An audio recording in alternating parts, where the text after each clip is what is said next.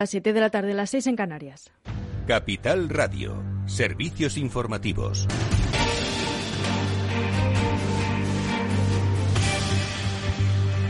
Buenas tardes. El Ministerio de Sanidad notifica este martes 94.472 nuevos contagios y suma 284 fallecimientos al recuento oficial de víctimas del coronavirus. La incidencia acumulada baja por primera vez desde el mes de noviembre. El descenso es de 91 puntos hasta los 3.306 casos por cada 100.000 habitantes. Y entre tanto, la farmacéutica estadounidense Pfizer se convierte en el gran proveedor de la pandemia y calcula que doblará sus ingresos. Estima en 31.000 millones de euros los ingresos del 2021 por su vacuna la COVID-19, según anunció el consejero delegado de Pfizer, Albert Bourla, en una entrevista para Le Figaro. La farmacéutica estadounidense, cuya vacuna contra la COVID-19 supone más de la mitad de todas las dosis adquiridas y administradas en España, y el 60% de los acuerdos de compra de la Comisión Europea prevé doblar en 2021 sus ingresos respecto al nivel prepandemia. A esto hay que sumar el tratamiento antiviral Paxlovid en el proceso de evaluación ahora mismo por la Agencia Europea del Medicamento, si bien ya ha recibido el visto bueno para su uso de emergencia.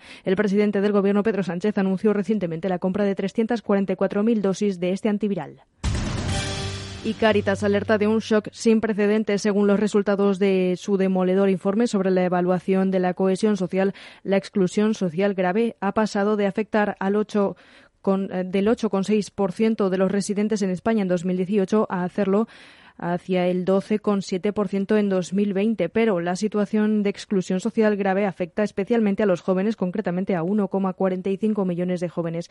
Esto equivale a más del 15% de los menores de 35 años, pero en total 2,7 millones de jóvenes de entre 16 y 34 años en España están afectados por procesos de exclusión social intensa y multidimensional, sostienen que les impiden realizar proyectos de vida para transitar hacia la vida adulta y 650.000 de ellos se sumaron a esta situación en el 2021. El secretario técnico de la Fundación FOESA y coordinador del equipo de estudios de Caritas, Raúl Flores. Esta pobreza de las nuevas generaciones nos describe la ruptura de un contrato social que no se está respetando. Nuestros jóvenes están pagando las consecuencias del incumplimiento de este contrato social y lo están pagando con limitaciones vitales y profundizando en esa sociedad fracturada. Si el factor de la edad es algo novedoso, la nacionalidad de origen sigue siendo una tendencia habitual y persistente. La población de origen extranjero se ve perjudicada, presenta tasas más altas de incidencia de la COVID, la mayor incidencia de exclusión social y ha tenido más consecuencias negativas a nivel laboral. Y el Consejo de Ministros ha dado luz verde al bono joven de ayuda al alquiler, una nueva medida que contempla el pago de hasta 250 euros mensuales a inquilinos de entre 18 y 35 años, que será compatible con otras ayudas del Plan Estatal de Vivienda 2022-2025, aprobado en el mismo texto legislativo, aunque en un título aparte. La ministra de Transportes, Movilidad y Agenda Urbana, Raquel Sánchez, desgrana lo aprobado en el Consejo de Ministros en materia de vivienda. En los próximos cuatro años destinaremos a vivienda 10.000 millones de euros, una cantidad importantísima que tendrá tres destinos prioritarios. La promoción de vivienda social, las ayudas a la población más frágil y también la rehabilitación. El objetivo más ambicioso es, sin duda, el plan para el alquiler asequible, con el que pretendemos incrementar el menguado parque público en 100.000 viviendas. Con todos los sindicatos consideran el bono joven una medida paliativa insuficiente y poco efectiva, mientras desde comisiones obreras señalan que la solución no pasa por subvencionar a los inquilinos, sino por regular el mercado del alquiler. Desde UGT observan que el Gobierno demuestra estar alejado de la realidad social, pues a su entender, teniendo una tasa de emancipación juvenil del 14,9%, no puede anunciar como medida estrella un bono que beneficiaría solo a 70.000 jóvenes de entre los 600.000 que el INE eh, eh, comenta que están en situación eh, vulnerable. Los sindicatos ponen el foco en la ausencia de regulación del mercado, así como en la inexistencia de un parque público de vivienda suficiente que proteja el derecho constitucional a la vivienda. Y desde el portal inmobiliario Fotocasa señalan que la limitación del precio del alquiler a 600 euros puede resultar contraproducente debido a que algunas comunidades autónomas de las que depende la aplicación de la ley tienen el mercado tensionado. Y tras la reunión de los ministros de Economía y Finanzas de la Unión Europea en el ECOFIN, Bruselas anuncia su apuesta por retirar de forma gradual las medidas de apoyo económico para paliar las consecuencias de la pandemia. Pero eso será en 2023. Es todo por ahora. Continúan informados en Capital Radio. Les dejamos en Afterwork con Edu Castillo. Capital Radio. Siente la economía. FinanBest, gestor automatizado líder en rentabilidad en 2019, 2020 y 2021 de acuerdo con expansión All Funds. Planes de pensiones y carteras de fondos de inversión indexados y activos. Rentabilidades pasadas no garantizan rentabilidades futuras. FinanBest, líder digital en inversión.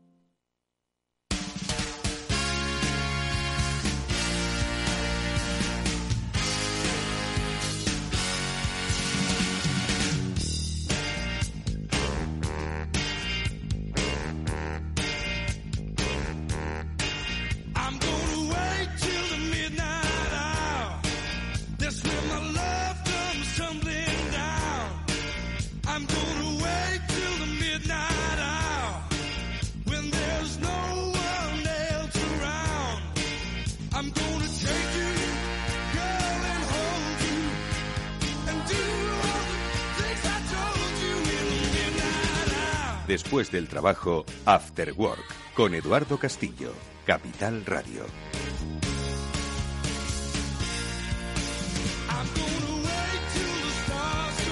¿Qué tal amigos? Buenas tardes, bienvenidos. Eh, aquí comienza el After Work en Capital Radio.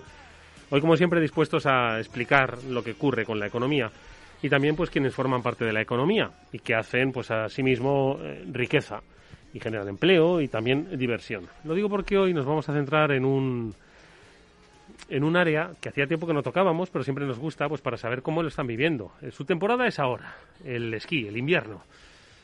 ¿Cómo ha vivido la pandemia? Pues eh, entiendo que, mm, pues no lo sé, mal como todos, pero supongo que eh, han sabido pues reaccionar y por supuesto adaptarse a las circunstancias. Hablaremos con Atudem, que es la Asociación de Pistas de Esquí de España, con uno de sus portavoces, con Pepa Albós, para ver eso, cómo han, cómo han pues, bregado estos tiempos difíciles de pandemia, aparte de que tienen que bregar también con, con las cuestiones meteorológicas y climatológicas, porque si hay nieve, todos contentos, pero si no, pues ahí empieza a fallar. Bueno, pues con Pepa hablaremos de esto y de muchas otras cosas sobre el sector del esquí, pero como te digo, pues hablaremos, por supuesto, de las cosas que están pasando. ¿Y qué es lo que está pasando? Pues que seguro que percibís, igual no, ¿eh? y me alegro, pero quizás otra mayoría percibís que las cosas están caras. Hay que comprar algo pues está un poco más caro que el año pasado. Bueno, no, que el año pasado no, que hace seis meses. Vamos, que están subiendo los precios. Bueno, pues de subidas de precios vamos a hablar con Félix López, al que le he pedido que aparte, ojo, de traer literatura económica, que hacía tiempo que no repasábamos los, los grandes em, eh, hits literarios en materia económica, me cuente si es que se puede explicar por radio pues cómo se suben los precios y cuánto están subiendo los precios y si esto pues al final mm, pues como lo estamos notando pues nos va a acabar afectando a nuestro día. Bueno, pues de todo eso y de muchas cosas más vamos a hablar en este After Work que ya comienza con Néstor Betancourt gestionando técnicamente. Vamos allá.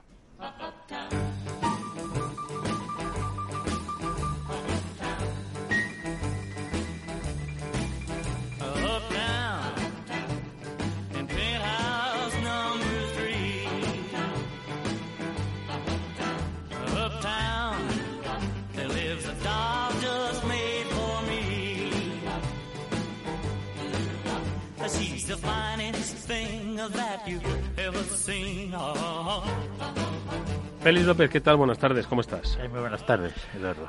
¿Se puede explicar lo de la teoría de precios y la subida de precios? Aquí todo el mundo está subiendo precios, ¿eh?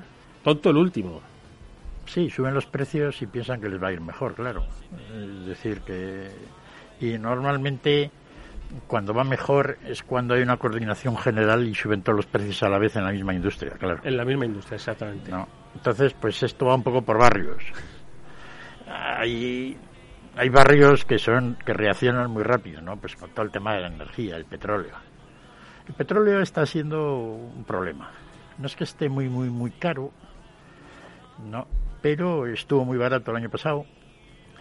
Y han subido otros precios de la energía, básicamente el gas, que ha afectado, como ya sabemos todos, a los precios de la electricidad. Y entonces, pues bueno, mientras ha ido subiendo la energía de, del petróleo, pues la inflación ha ido subiendo. Eh, como hemos comentado otras veces, eh, una cosa es que suban los precios y otra cosa es que haya inflación. Y, bueno, para que haya inflación tiene que ser una cosa continuada. Es decir, que el petróleo suba y luego vuelva a subir más y luego vuelva a subir más. Eso suele generar pues una serie de, expectativas de inflación. El petróleo es experto en hacer eso porque lo hizo de algunas veces al alza, dos veces en la crisis del año 73 y luego también a partir del 79, que podemos hablar luego de un libro que cuenta un poco sobre toda esa historieta. Hecho. Y, y luego, pues bueno, estamos ahora, hoy estamos subiendo el precio del petróleo y está a 86, 87 dólares el Bren, que ya empiezan a ser cifras preocupantes, ¿no? Entonces, si el precio del petróleo sigue subiendo, las expectativas de inflación van a ser más altas. En el resto de los sectores, pues en muchos sectores no han subido nada. Yo he ido a comprar varias cosas y está igual, ¿no? Que hace un tiempo. Sí que están subiendo los precios de exportación de varios productos chinos. Que como las chinerías estas que todos compramos, pues vienen de allí, pues afecta un poco a toda la cadena mundial. Y luego está todo el tema de la cadena de suministros que no acaban de arreglar los gente de Estados Unidos. Sí, es hablando lo del puerto de Los Ángeles y... Pues está peor una semana después. O sea, es una cosa realmente indica un poco la situación, un poco en la, la situación institucional de Estados Unidos en cuanto a resolver sus problemas básicamente elementales, ¿no? Y ahí andamos. La idea mía general era un poco la que hemos comentado otras veces creo que la subida máxima de precios no se ha alcanzado, pero a partir de ahora van a crecer poco, con lo cual la inflación media debería caer. Eso es una buena noticia, ¿no, Chimortega? ¿Cómo estás? Buenas tardes. ¿Qué tal, Eduardo Castillo? Bueno, pues es pues una... ¿no? Es una buena noticia, aunque a mí me frustra semana a semana que Félix nos diga que el puerto de Los Ángeles sigue cada vez peor, por mucho que hablemos de él. a mí me frustra cada semana pues que el precio de la inflación pues se cerró 2021 pues el más alto de los últimos 30 años, ¿no? Mm. Exacto. En el 6 y pico por ciento, madre mía. Bueno, pero antes, antes de todas formas, Chimo, los, los periódicos sabrían con, con ese titular a cinco, a cinco columnas. Vamos, tú has hecho portadas. De la inflación. Y, aquí estamos a otra cosa. Aquí estamos a ver si el presidente alemán ha sonreído o no a Pedro Sánchez. Cuando tienen posturas muy contradictorias, por ejemplo, en cómo hay que hacer la transición a esa economía verde. Y eso, que parece una tontería, es lo que marca las ayudas europeas, entre otras cosas. Con lo cual, bueno, pero estamos a una sonrisa en vez de a lo que nos afecta al bolsillo. Tú como yo, que eres periodista antiguo, ¿te acuerdas aquello de que lo más importante es lo que afectaba directamente a tu economía y el, el círculo concéntrico que iba alejándose en función de cómo te afectaban menos las noticias? Bueno, pues parece que ya se nos ha olvidado. Ahora ya eso no vale. Ahora vale más el estado de ánimo de un presidente si le han sonreído, si no, o un futbolista que se cambia de equipo. Bueno. Perdóname, pero es que es así, es que ya las noticias que antes gozaban de importancia ya parece que no lo son. Sí, literalmente. Bueno, pues nosotros vamos a seguir valorando lo que es la economía real. Ahora, como digo, vamos a hablar de economía real, la economía de la nieve, la vinculada al sector del, del esquí, de la montaña porque vamos a saludar a Pepa Albós, el portavoz de Atudem, ahora en un par de minutos. Pero antes, Félix, eh, aquí tú dices que no ha subido, algunos sectores no han subido, pero a mí me da la sensación de que ha subido todo, hombre. No, el vino de Oporto que yo compro no. ¿No ha subido? No, está igual sí, pero en el súper, ¿tú has notado que ha habido otros productos que sí que se han encarecido? Eh, sí, frutas y verduras. No, no sabría decirte exactamente cuál. Le pregunto al frutero y él me dice, sí, yo voy al, mercado al mercado Mercamadrid y me comentó un día los precios que habían subido unas cosas y otras y él notaba evidentemente que habían subido los precios. He notado por ejemplo, pues hoy, después de Navidad, pues todos los productos del mar, menos el mero, pues no sé qué está no el mero no, perdona, el rapi. El rapi. Pues han caído bastante, bueno, bastante. Han caído, han vuelto a precios más normales. La Navidad es lo que tiene. Pero bueno, ahí no se pueden sacar ninguna conclusión, ¿no? Entonces, la, la clave la clave es también la subida de los servicios, es decir, ha habido mucha inflación porque la luz nos ha afectado a todos de una manera muy directa y es un componente importante. Los servicios de vivienda, pues si suben también, pero hay otros muchos servicios, telefonía, que no han subido nada. eso es cierto. ¿no? Entonces, por eso digo que esto van tanto por barrios, a la hora de, de a, todos los proveedores de servicios de telefonía le gustaría vender todo 10% más caro. Sí. Porque como la gente entonces no se cambiaría de unos a otros, pues todos pagaríamos un poco más, ¿no? Pero así andamos, ¿no? Yo me preocupa el petróleo. Si el petróleo no sube de precio, a partir podemos de ahora estar tranquilos. Podemos estar más tranquilos. Bueno, pues como el petróleo se vaya a 100 dólares, entonces tenemos problemas. Yo digo una cosa, después de lo que ha dicho Félix, voy a alimentar a mis hijos con, eh, con Oporto. Lo siento. que los ibas a alimentar con petróleo, madre mía. No, con petróleo, no, no es eso, pero con Oporto sí, porque yo os puedo jurar que la cesta la compra, eh, la normal de una casa, ha subido mucho más eso nos dijiste. Bueno, vamos a ver cómo están en el sector del esquí, a ver si también ellos notan pues encarecimiento de los servicios o ellos han encarecido los que ofrecen. Vamos a saludar a Pepa Albos.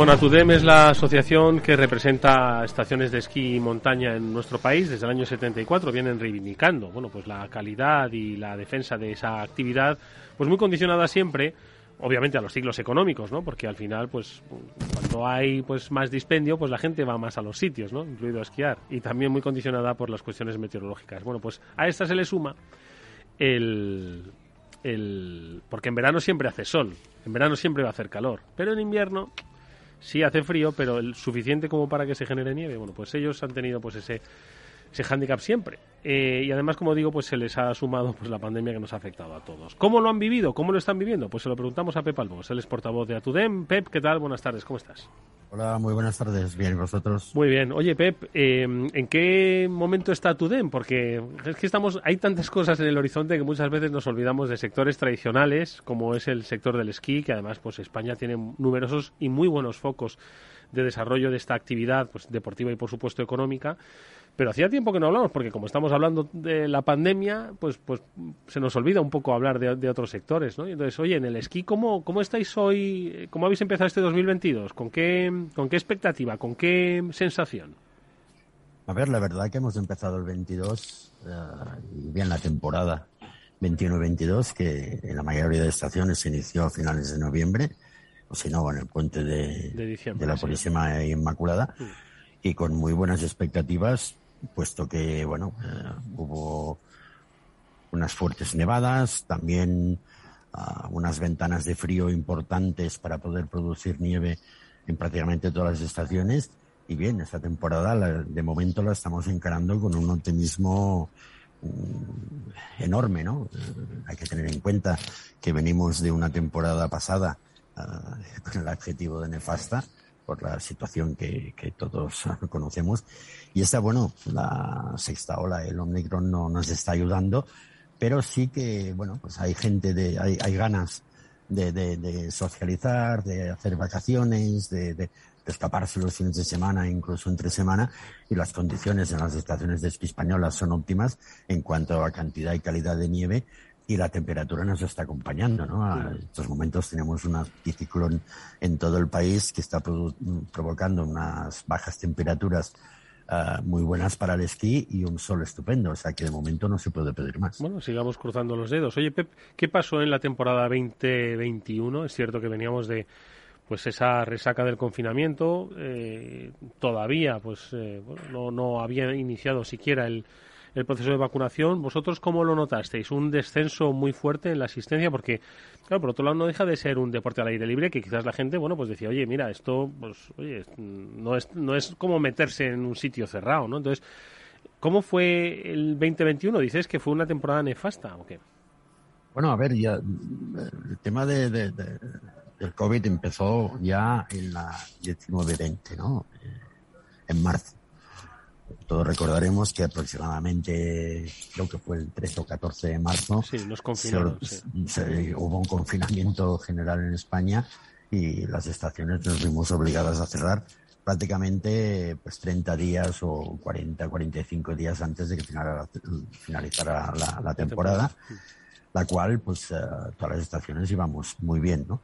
Entonces llegó la siguiente, que es decir, la pasada, la cual calificamos de nefasta, puesto que no la mayoría de estaciones pudieron abrir, ah, unas cuantas, luego vinieron los confinamientos regionales, ah, nacionales, ah, municipales, las estaciones tuvimos que poner en marcha un sistema de aforo para, para limitar, pues, pues, bueno, lo, que digo, el aforo de, de, esquiadores en las mismas.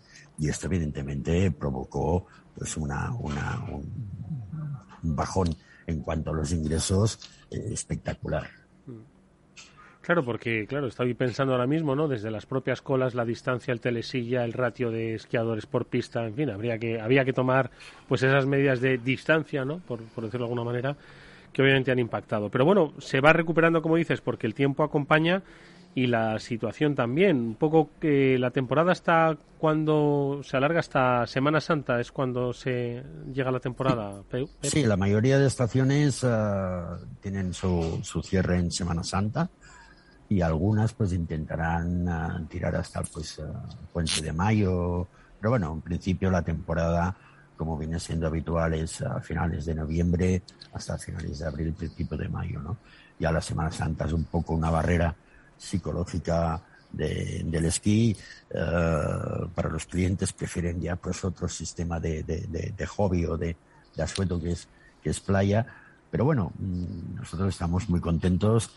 La, la, nieve es abundante, la calidad de la misma es espectacular, el frío nos acompaña y también, bueno, hay una serie de handicaps, estaba escuchando ahora hace un momento antes de que entráramos, pues bueno, también tenemos unos handicaps enormes en cuanto a la electricidad, ¿no? Mm. Hay que tener en cuenta que prácticamente la mayoría de estaciones si no han duplicado, casi triplicado el coste energético.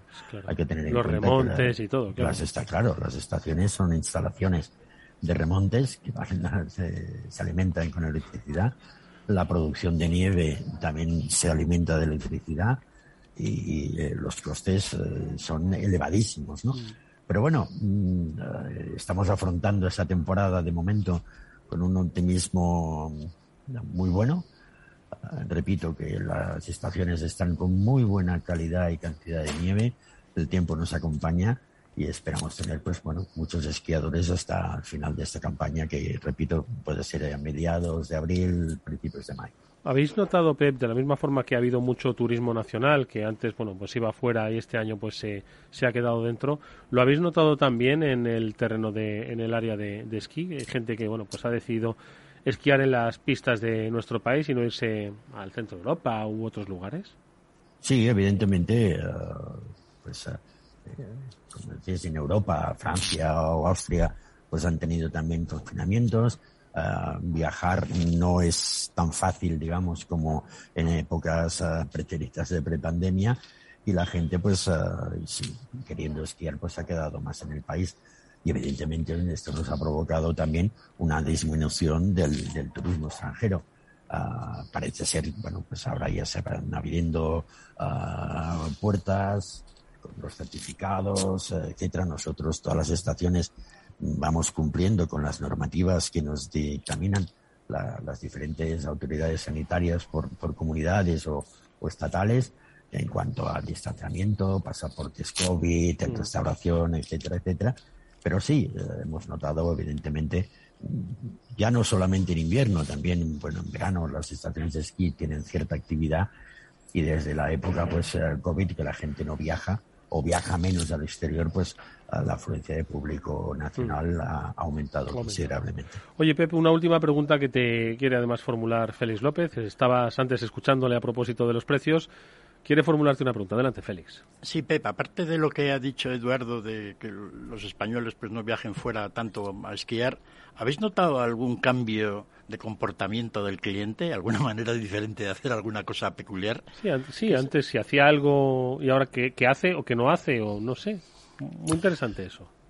A, ver, ya desde hace unas temporadas se está notando, digamos que, por decirlo de alguna manera, el típico fin de semana que puede ser sábado y domingo, se está alargando mm, por, por, por delante, es decir, viernes, y eh, en parte también lunes, ¿no? O sea, la gente intenta programarse mediante, pues bueno, ah, estamos también en pleno teletrabajo, las estaciones están situadas en, en, los valles y tienen instalaciones hoteleras o, en los edificios de apartamentos con buenas conexiones de internet y la gente se lo combina. Y entonces sí que, de cierta manera, pues bueno, los viernes se han convertido no en un sábado más, pero casi casi, ¿no? Y esto es un comportamiento que nos alegra.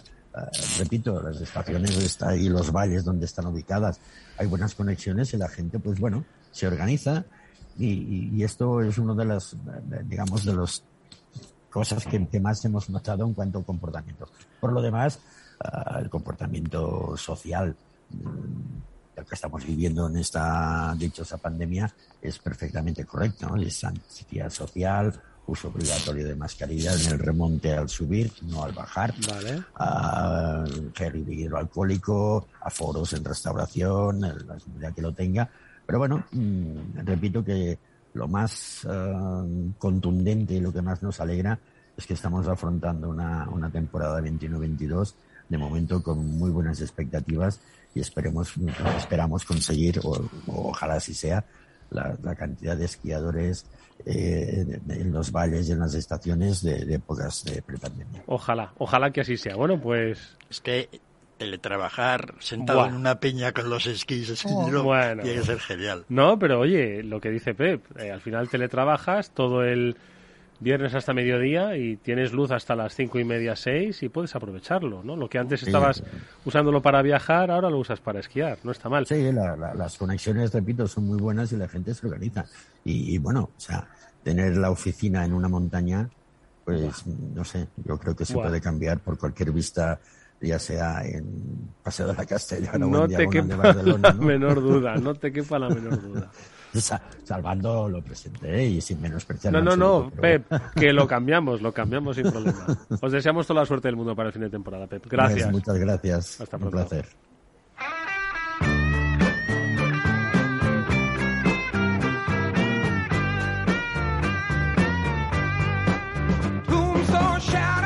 Que no hay, no hay sector que no se vea, obviamente, afectado por la pandemia, inevitable, ¿no? Pero lo que nos ha contado nuestro invitado, de Palvos, sobre la electricidad, claro, yo estaba pensando en una estación de esquí, ¿qué negocio no, no tira de electricidad? Claro, claro todo, todo, todo proceso, incluso de servicios o semi-industrial, tiene unos consumos eléctricos notorios, ¿no? Mantener los arcones frigoríficos funcionando, ¿no? un tendero, simplemente, ¿no? Es decir, que, que son realmente gastos importantes. Chimo, ¿estás por ahí?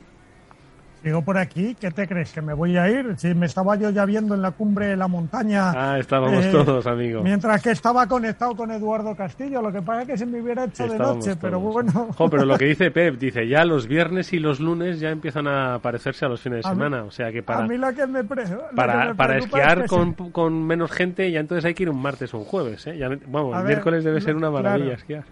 Lo de los viernes, lo de los viernes lo has explicado tú bien, si queremos atenernos a ello, pero lo de los lunes ya no tengo tan claro. No sé exactamente cómo lo hace. La gran renuncia, oye, pues tengo una cosa, si es que es que los tiempos están cambiando, en fin. Bueno, pues ojalá de verdad que, que, les vaya bien porque hay pues mucho empleo, ¿no? Y muchas localidades que dependen precisamente de que pues esas estaciones, mayores o menores, pues den no solo dan empleo a monitores y a, y a, profesionales del, de, la, de la nieve, sino también bueno pues a los restauradores y todos los servicios que están vinculados a esas. Oye, ¿me dejáis que meta una cuñita económica de mi sector? Simplemente una cuñita económica. Sí, eh, claro, claro. ¿Qué ha pasado? La subida de precios que han tenido los coches eh, ha llevado a que el impuesto de matriculación durante 2021 ¿verdad? Con las pocas ventas que hemos tenido, pobre sector, solo 850.000 unidades en vez de 1.250.000, que es la media, 400.000 menos, casi un 25% menos, pues no. El impuesto de matriculación se ha disparado un 25% en 2021. Una de las mejores bazas recaudatorias para el Estado sigue siendo el automóvil y sus impuestos. ¿Qué te parece? No, eh, subió el impuesto de, de matriculación. ha subido ahora, en 2022. Es con el antiguo todavía. No, pero eso, eso, quiere decir, hombre, aparte de que haya habido una modificación de que se han vendido menos coches baratos y más caros, quizá porque se podían entregar, eso indica que han habido subidas de precios de cerca del 40% de media, del coche medio. Es lo que ha pasado, que han sido mucho más caros los coches. Mucho más caros. Pero mucho, mucho, mucho. Mucho, mucho. eso, eso ya no será mucho, mucho, mucho más. Eh, pues hombre, ahora este año ya no subirán tanto los coches, los precios de los coches como tal, no los subirán los fabricantes, pero este año eh, volveremos a tener récord de impuestos de matriculación porque a primero de año eh, se ha incluido el nuevo impuesto vinculado a la WLTP y que se pospuso el año pasado en una moratoria por la mala situación del mercado, habiendo vendido las mismas unidades, este año entra en vigor y, sube el precio de los coches en torno a un 20%, unos 1.000 euros un coche, cada 4.000 euros, unos 1.000 euros. No, te hacía la pregunta un poco por el hecho de, este tema inflacionario, ¿no? Si los coches ya no suben más, pues al menos por ahí ya la inflación está controlada. Eh, los coches no van a subir más en el precio del fabricante, sí en este impuesto de matriculación que el año pasado fue de 467, casi 468 millones de euros solo por el impuesto de matriculación lo que se lo que se recaudó en vehículos nuevos, que os repito, ha sido año desastroso de 850.000 vehículos, 400.000 menos de lo que se estima que el mercado del mercado natural de España, o sea que Sí, muchos de esos coches también eran ventas de, no directamente a particulares, ¿no? Exacto. no, a eh, particulares, a flotas de empresa o qué? No, Claro, a flotas de empresa o coches comprados como empresa, porque mucho particular ha comprado por renting eh, y eso todavía, como no saben cómo hacerlo, sinceramente, y es por eso, eh, se siguen contabilizando como coches de empresa, porque van a nombre de un CIF, que es la compañía de renting que lo compra, aunque realmente lo esté comprando un particular. Pero como la propiedad no es del particular hasta que no se acaba el tiempo en algunos casos, o no es nunca porque devuelve el coche, bueno, pues entonces va a nombre de, la compañía que se va a titular, que es el CIP, pero que no hay manera de saber cuántos son todavía, no lo tenemos claro en, nuestro sector. Bueno, pues nada, ahí está el pequeño apunte. Menos coches, pero obviamente más caros, ya que se ha recaudado. Pues fíjate, os voy a dar el detalle. Eh, lo estaba buscando con lo que decía Félix. Eh, la media en 2020 fue 386 euros por cada vehículo, ¿vale? La media este año ha sido 521. Teniendo en cuenta que el impuesto de matriculación, como Félix dice, es un porcentaje, imaginaros la subida de precios de los coches. Brutal. Sí, un 37%, hecho el cálculo así un poco mental. Parte de esa subida será porque se han vendido coches más caros, pero parte será también por, porque todos los coches han subido tremendo. Bueno, pues quien haya comprado un coche el año pasado y que nos esté escuchando, ya no lo puede volver, ¿no? No, ya no, y además si lo compra este año le saldría todavía más caro, así que mejor que no lo devuelva. Madre mía, espero que tuvieses necesidad, si me estás oyendo, de comprar coche, porque si no, vaya, vaya metida, como se suele decir, hablando muy pronto. Vamos a hablar de literatura económica.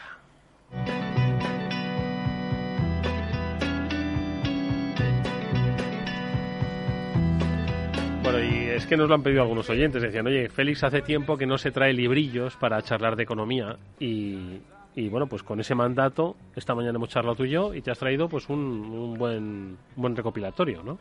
Sí, he hecho tomar unas notas de los libros que he leído en los últimos seis meses, que tienen que ver así con la economía. Y claro, no sé por dónde empezar, ¿no? A la hora de, de contarlo, ¿no? Vamos a empezar por uno porque cuenta una etapa, es un libro semihistórico o histórico total, que cuenta una etapa que es casi la, la, la, la, opuesta a la anterior. ¿no? Lo que ocurrió el 17 de agosto de 1982. 1982. Vamos para, 40, para 40 años. ¿En dónde? ¿En el mundo? En el mundo, sí, Estados Unidos. En España, pues estaríamos en el Mundial, diría yo, ¿no? Había ha habido comentaristas financieros importantes a lo largo de la historia, no muchos, pero ha habido uno que sobre todo ha destacado sobre todos, ¿no? Henry Kaufman. No, este era jefe de los servicios económicos de Salomon Brothers, aquella donde trabajaba el gran el gran Michael Lewis del, perecedera fama por, por el Poker Slayer, ¿no? El, monte, el, el, póker del mentiroso y luego todos los libros que ha escrito tan genialmente, ¿no?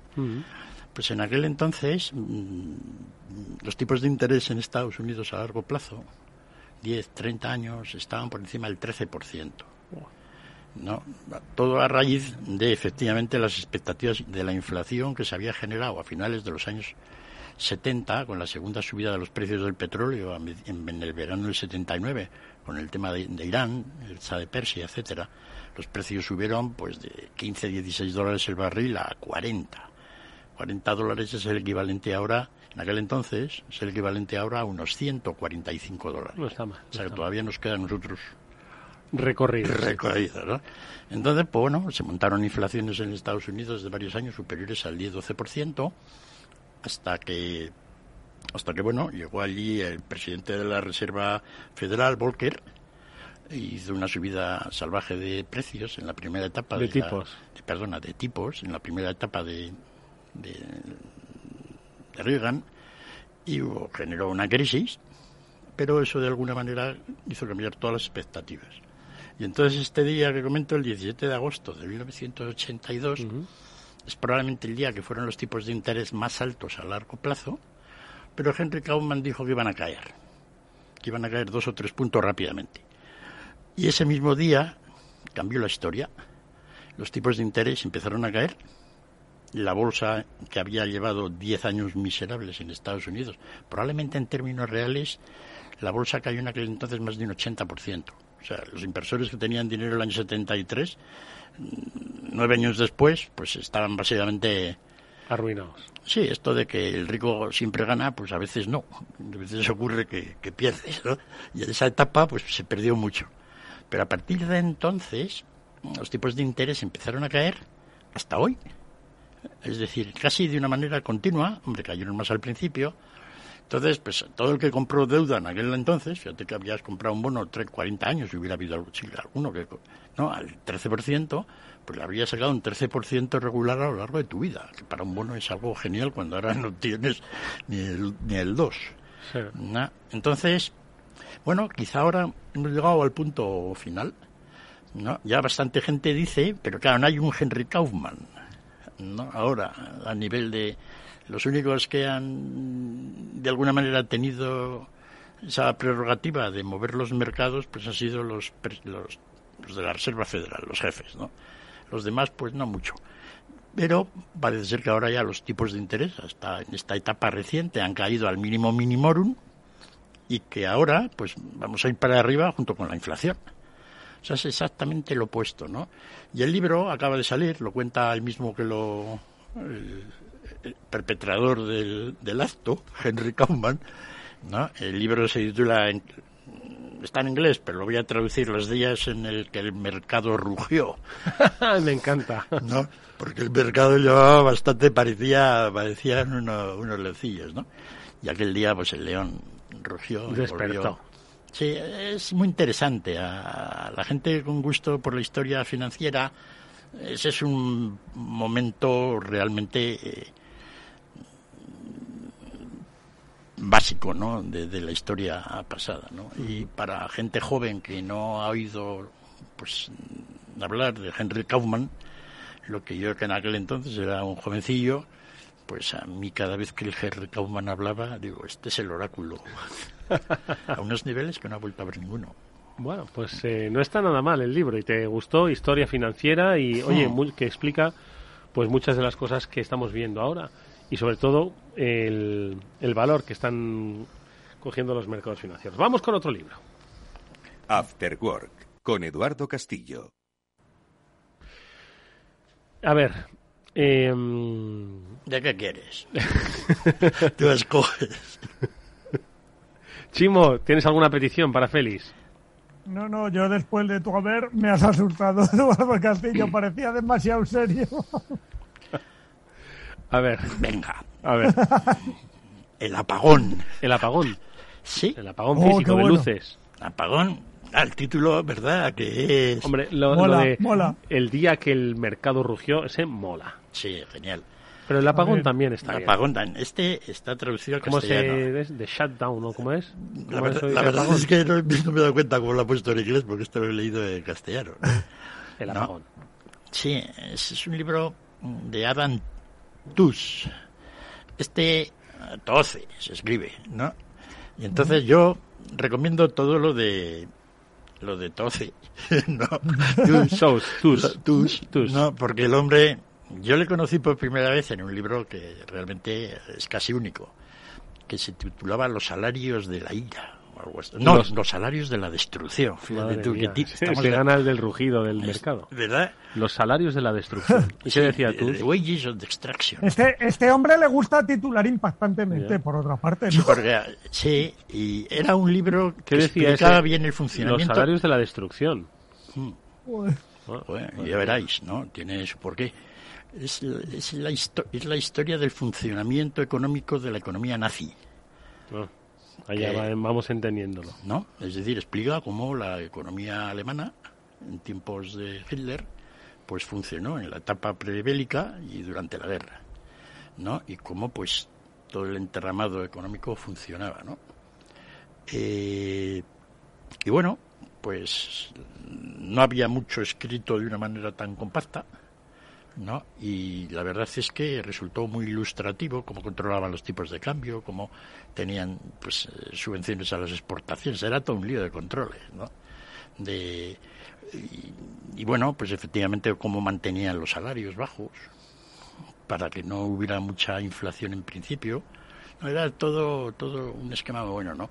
Luego el señor este, Adam escribió hace unos años un libro muy famoso que se llama Crash. Crash Sí. Que tenía que ver con el crash. sí, ese ya pues fue más normal, ¿no? Y en este del apagón, pues básicamente es una historieta de cómo el coronavirus ha afectado a la economía mundial.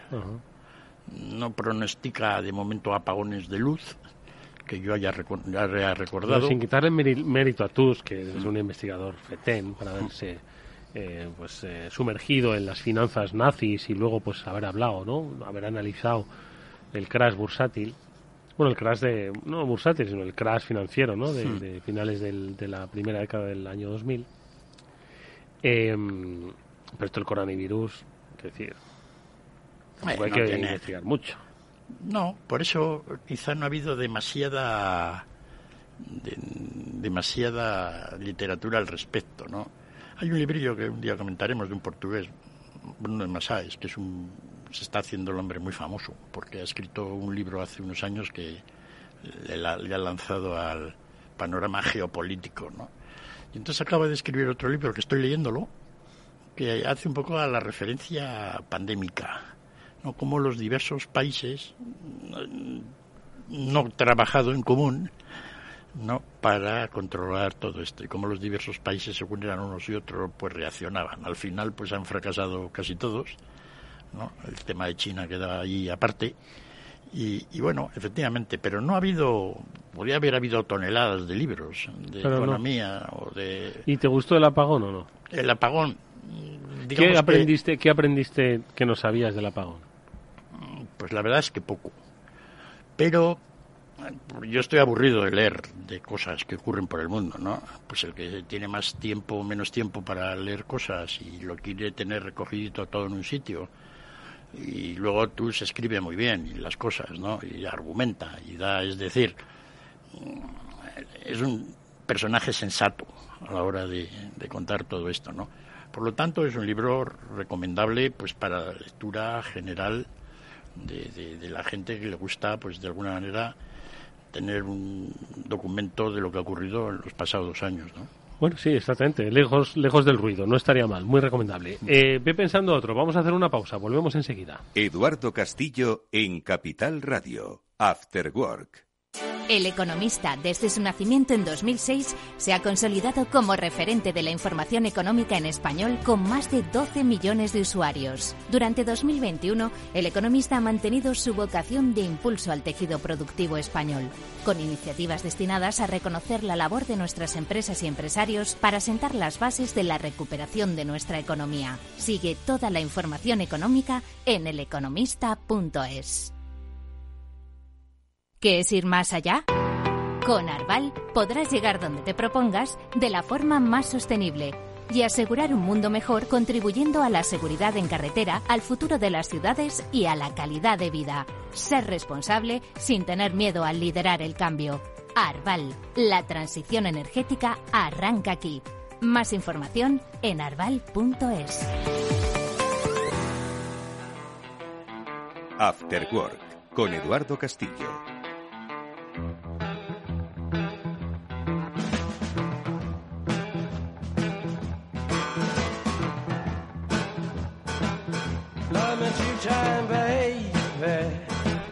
Bueno, pues hemos pasado de Kaufman a Tus y de Tus, ¿a quién pasamos? Chimo, te vuelvo a dar la oportunidad. A ver, Chimo. Oye, Eduardo Castillo, no sé, yo querría meterle a Félix en un lío y meterle en algo que tenga que ver con la economía del automóvil, pero por, por meterle en un lío.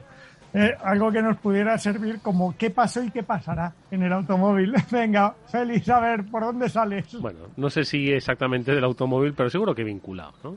No, eso tendría que tener tu colaboración en ello. Vamos a escribir un panfletito, ¿no? Para ver si habrá coche eléctrico eh, o no. una cosa, si acertamos con el panfletito, nos volvemos ricos, porque nadie lo ha hecho. Sí, la industria del automóvil, la verdad es que no he leído nada reciente, digamos, compacto, no hay nada ¿no? bueno.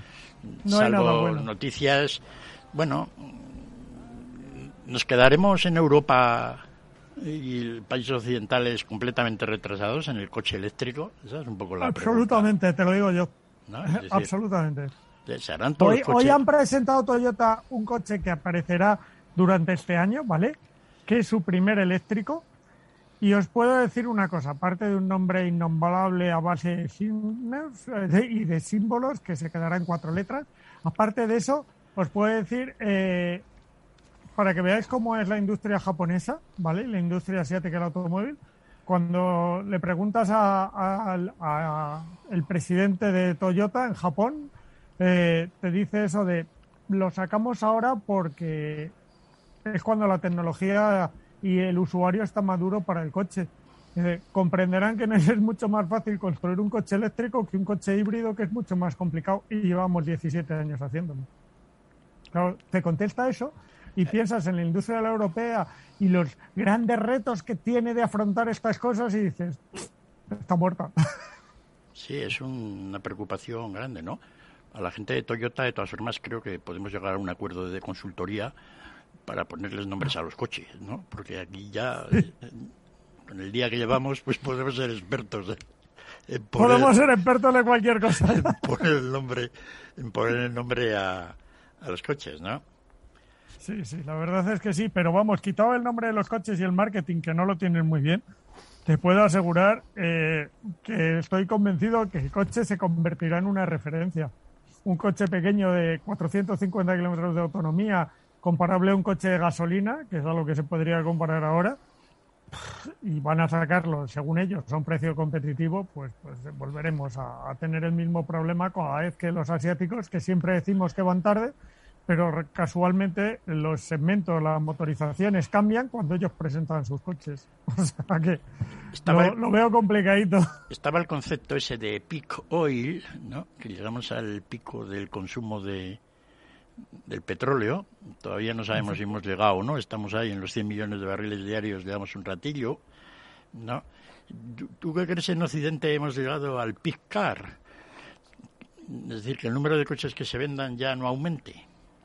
Eh, mira, yo recuerdo que en Europa se vendían 16 millones de automóviles, eh, que eran los mismos que se vendían en Estados Unidos por, no hace tantos años, Hmm. ¿vale? Y que el mercado era muy fuerte, muy competitivo y el mercado europeo está a la baja. Lo que te puedo dar como datos, puedo dar un dato curioso, que es que en el mercado global del automóvil, eh, en Europa, ya la mitad, o sea, hay tantos coches, se han vendido tantos coches electrificados, que eso sabéis que es trampa, porque ellos siguen llevando un motor de combustión, como eh, coches diésel.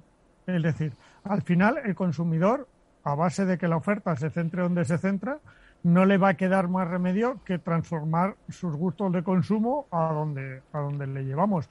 Pero eso para el mercado europeo es malo, insisto, por mucho que ahora corramos mucho para ponernos las pilas. Es un mercado dominado por los vehículos asiáticos, pero vamos, porque tienen la materia prima, construyen las baterías y porque además eh, lo lideran desde hace muchos, muchos años. No, y que un poco lo que eh, se ha venido comentando últimamente, ¿no? Con todos estos coches teledirigidos o autodirigidos, ¿no? Pues que pases por la calle, pares uno, te montes y ya no tengas el tuyo, ¿no? De alguna manera. No, mm, estaba comentando pero para eso nos quede más tiempo, pero también te digo que para, para la transición al eléctrico queda mucho menos de lo que pensamos y, y ese es un mercado principalmente de marcas asiáticas en las que estarán los europeos y aquí creeremos que somos el centro del mundo, como siempre, pero las ventas fuera de Europa de los coches europeos irán cayendo poco a poco. De hecho, las grandes operaciones de, las, de los fabricantes están en hacer adquisiciones globales para, porque el mercado, el, el papel predominante de la industria europea cae, vamos, a velocidad eh, tremenda. Bueno, eh, Félix, por favor, tráele un libro de coches la próxima vez. Tráele el, Eso, Félix, un autopista o lo que sea, Chimo, la próxima semana. Y no vale el del Ferrari. Vamos con otro libro, venga.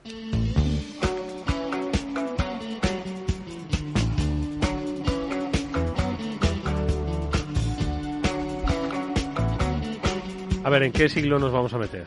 Este lo vamos a pasar rápido porque no voy a desear a muchos lectores que lo lean, salvo los que tengan vicio como yo por... pero es un premio al escritor, ¿no? A Stephen Marglin. Tengo aquí otro libro aquí físicamente de Stephen Marglin que me compré hace 30 años.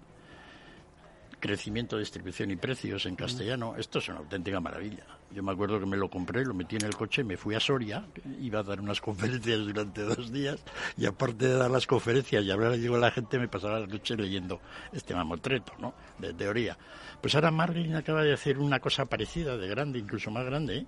que es un curro, porque es un libro de pura teoría, es como reescribir la teoría general de Keynes en moderno. Mm. Increíble. ¿no? Es decir, es toda la teoría general de Keynes, casi con el mismo ¿no?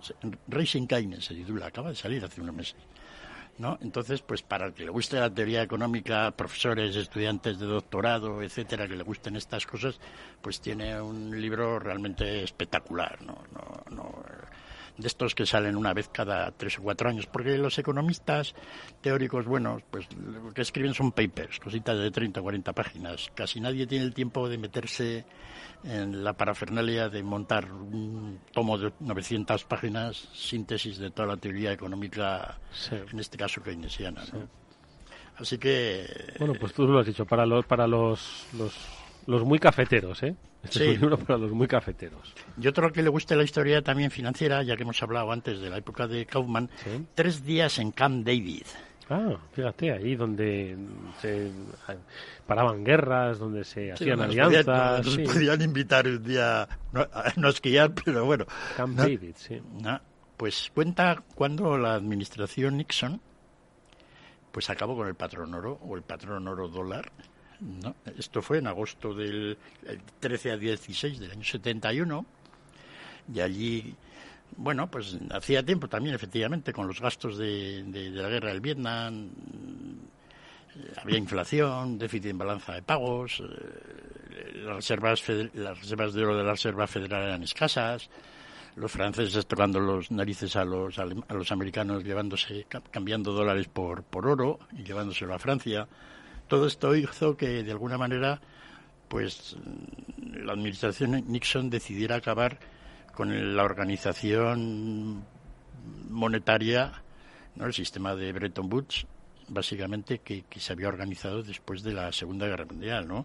Allí se reunieron gente importante, John Connolly era el secretario del Tesoro, Arthur Barnes era el, digamos, el chairman de, la Reserva Federal, eh, había Paul Volcker, también ya estaba allí, era el subsecretario de, del Tesoro para Asuntos Monetarios, Herbert Stein, que luego fue, ha sido siempre un economista famoso, ha participado en varios bueno, comités de asesores de economía, el presidente de Estados Unidos, en fin, toda esta gente pues se, fueron allí a Camp David y acabaron con el sistema monetario y poco después se montó todo el sistema de tipos de cambios flexibles que ha conducido pues a la pregunta que todos nos hacemos y que siempre nos hicimos ¿qué hará el dólar?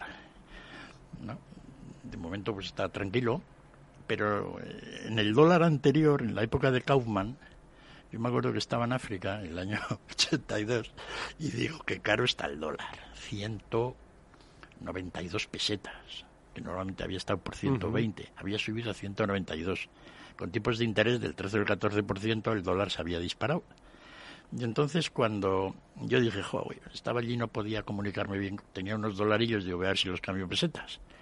Pero me despisté durante unos días Kaufman dijo lo del tipo de interés, las caídas, el dólar se hundió, pero se hundió no veas. Y mis dolarillos pues se quedaron ahí los pobres... En, en pesetillas. En pesetillas. Así que todas estas cosas de alguna manera inciden directamente a veces dramáticamente en la situación de las personas. Venga, nos queda un minuto que yo creo que, como te has traído una buena lista, seguro que en un minuto eres capaz de recomendarme otro. O de, de recomendarnos otro, perdón, ¿eh? por esta, este individualismo. Venga, Chimo, presta, buena pues, eh, presta atención, toma buena nota, que tenemos un último libro. Adelante, Félix. papel. Venga. Bueno, un librillo eh, se titula Samuelson, todos sabemos quién es, el economista famoso americano, Samuelson Raya Friedman. ¿no? Eh, la batalla sobre el mercado libre, algo así lo subtitula el autor, ¿no? Que es Nicholas Wapsot, este también. Pues este hombre escribió hace, hace unos años un libro que ha tenido cierta fama, está traducido al castellano, que era la, los Keynes Hayek. como Keynes intervencionista, etcétera, Hayek liberalote y tal, ¿no? Pues aquí es un poco la misma versión, pero en Samuelson así más keynesiano y o sea, la, el mismo historia, la misma historia es siempre de intervencionista y liberal. Sí, pero contado, contada en la vida de dos personajes pues que dentro de lo que es la ciencia económica, los dos premios Nobel, Seguro que esos dos personajes, pues no le gustaba que le metiesen la mano en el bolsillo y le gustaba también contribuir con su esfuerzo pues al bienestar social de la gente, ¿verdad? Sí, pero uno era keynesiano y el otro era Samuelson como lo que meter la mano en el bolsillo no se metía demasiado, soy el gobierno a veces tiene que gastar, ¿no? Friedman, pues todos sabemos que, que, era un personaje pues liberalote y que mejor que el dinero lo tenemos siempre el puro mercado, etcétera, ¿no? En fin. Oye, qué buena recopilación. Espero que los oyentes hayan tomado buena nota. Tengo aquí todavía, o sea que... Bueno, pues la semana que viene... A ver si, a ver si Chimo acierta. Búscale, de verdad, búscale uno de los coches, anda seguro que alguien ha escrito. que no sea Ferrari, me ha dicho. No, alguno seguro que diga la industria rugiente del vehículo eléctrico, asfalto quemado o algo así. No, eso no. Que sea algo clásico, que sea algo que ilustre y que no sea el manual de Toyota que todo el mundo ha leído. Que no sea, ¿cómo se llama? El Arias Paz ese que, los, los de, los de otra época leíais. Bueno, maravilla, O la guía Michelin que nos sugiere Néstor Betancor. Bueno, pues que con él nos vamos a ir. pone la máquina que cambia el mundo no vale. Bueno. Ah, ese buen libro. Que, mm, Por eso. Bueno, lo hablamos la semana que viene, que tenemos ya que acabar el programa. El libro de Womack, tienes que comentarlo, Chimo, porque es una maravilla. Es una maravilla. la historia del management, wow. Bueno, que lo vemos la semana que viene. Gracias, Chimo. Cuídate, amigo. Un abrazo. Feliz, muchas gracias por esta recopilación. Nos vemos la semana que viene. Gracias y saludos a todos. Venga. Volvemos mañana, amigos. Nuestro espacio digital, por cierto, el transformador, tendrá eh, viajes el corte inglés para contarnos su experiencia de transformación digital y muchas otras cosas más. Estaremos eh, eh, también hablando de los premios Capital, en este caso a la excelencia en ciberseguridad, con Botec. Mañana lo vemos. Adiós.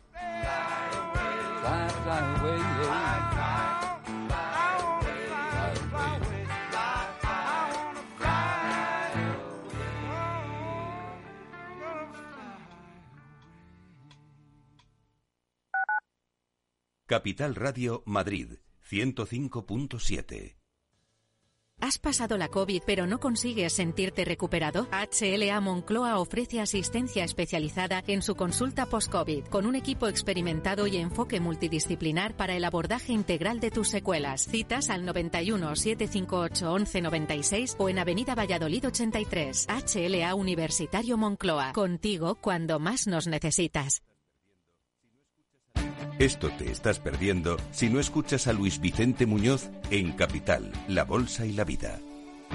Xavier Ferraz, profesor de ESADE. La COVID eh, ha sido una especie de máquina del tiempo, ¿no? Nos ha situado no en 2021, sino en 2031 a nivel de, digitalización. Lo que tenía que haber pasado pues en 10 años eh, ha pasado en 10 meses. No te confundas. Capital, la bolsa y la vida con Luis Vicente Muñoz, el original.